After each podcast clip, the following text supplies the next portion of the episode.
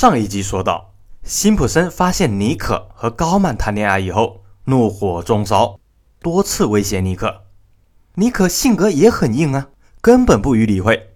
一九九四年六月十二日下午，辛普森和尼可一同去观看了女儿在学校的表演，随后两人分开。尼可和家人一同去高曼所在的餐厅吃饭。离开时，尼可的母亲忘记带走老花镜了。就打电话让高曼带到尼可家。大概晚上十点，高曼带着这副老花镜来到了尼可的豪宅。到的时候大约十点三十分，邻居开始听到尼可的狗在叫。根据尸检，尼可和高曼就是在这个时候遇害的。现场发现了很多血迹，其中一组不属于尼可和高曼。另外还发现了一只带血的手套。万幸的是，尼可的两个孩子还小。已经在二楼熟睡了，并不知道发生了什么。为了通知家属，同时领走两个孩子，警察决定通知辛普森。福尔曼警探对于尼可和辛普森都很了解，自告奋勇带路。四名警察来到辛普森居住的豪宅时，发现大门紧闭，门铃按响以后无人回答。此时，有警察敏锐地发现，停在门口的一辆白色福特车上有血迹，路上也有血迹。这四个警察都有二十年的从警经验，立即判断辛普森也可能遇害。为了救人，他们在没有搜查令的情况下翻入豪宅内部搜查，还拔出了手枪。但辛普森并不在家，他在不久前的十一点十五分乘坐一辆租来的豪车去了机场，飞往芝加哥。根据计划，他在芝加哥有一个商业活动。在花园里面，警探福尔曼找到了另外一只血手套。随后，他又在房屋二楼找到了沾着血迹的袜子，还有一些滴下的血迹。显然，这只手套和尼可家的那一只是一对。警察迅速找到送辛普森去机场的司机，司机说十点左右他就按照约定开车赶到辛普森家里，多次按门铃后没有应答，司机以为辛普森出去了，只能在门口耐心的等待。等到大约十一点。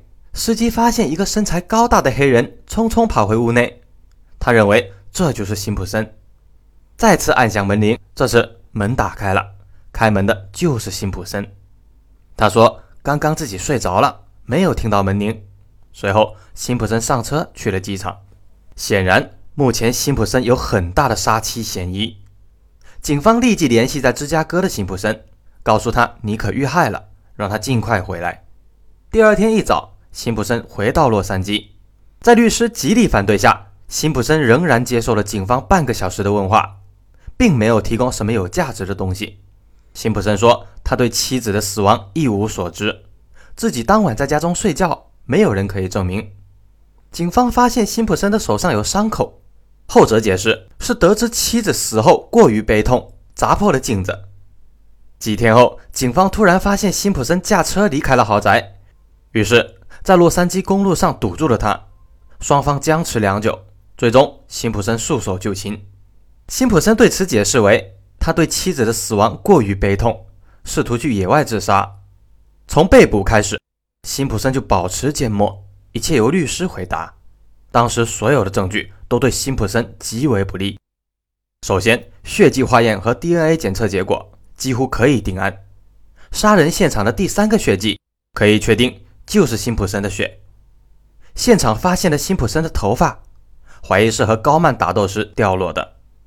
尼可豪宅现场和辛普森豪宅发现的血手套是一对，上面沾有尼可、高曼和辛普森的血迹。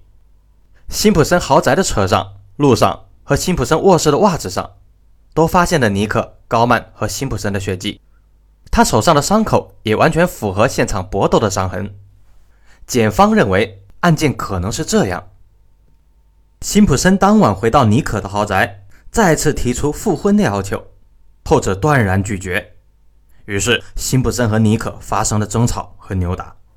可能怕打人留下伤痕证据，辛普森顺手戴起了一副尼可的手套。不过，尼可并不是手无缚鸡之力的女人。挨打后，她拿出一支餐刀自卫，刺伤了辛普森的手掌。辛普森大怒。失去了理智，夺过餐刀，将尼可刺伤倒地。此时，高曼正好赶来送眼镜，看到尼可被刺伤后，立即出手援助。辛普森见到高曼，更是妒火中烧，双方激烈的搏斗，打斗超过十分钟，最后有凶器也更强壮的辛普森将高曼捅了三十刀之后杀死。激烈搏斗中，辛普森甩掉了一只手套，尼可还没有断气，挣扎试图报警。此时的辛普森已经杀红了眼，将尼克割喉杀死，很有可能就是杀人灭口。杀人后，辛普森恢复冷静，开始害怕。他带走了凶器餐刀，又试图找到那只带血的手套。小狗叫得很厉害，惊动了邻居。辛普森毕竟第一次杀人，不敢停留太久，放弃了寻找手套，迅速开车逃回家去。辛普森受伤，有伤口还沾着很多受害者的鲜血，最终沾到了车上和路上以及家中。他在路上扔掉了餐刀。沾满血迹的衣服、鞋子，忘记了那只手套，而且他的袜子上也沾上了血迹。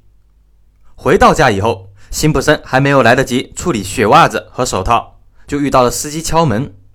他仓促地将两样东西藏在角落里，上了车去了芝加哥。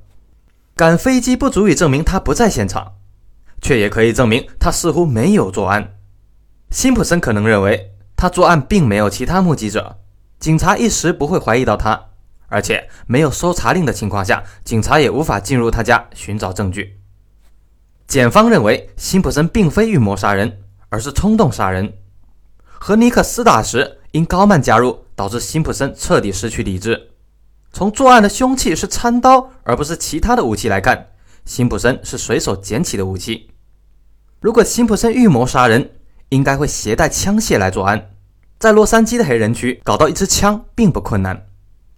高曼很强壮，辛普森并没有把握能用餐刀将他杀死，更别说还有尼克。第一次杀人就用刀杀死两个人，自然是很困难的。如果是预谋，他一般不会安排这么紧凑的航班，也不应该预约十点的车，这些都是破绽。似乎案子已经板上钉钉，但辛普森却不甘心这样完蛋。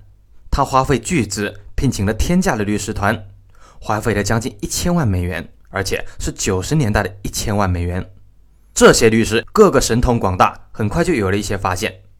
那么，杀人犯究竟是不是辛普森呢？咱们明天揭晓答案。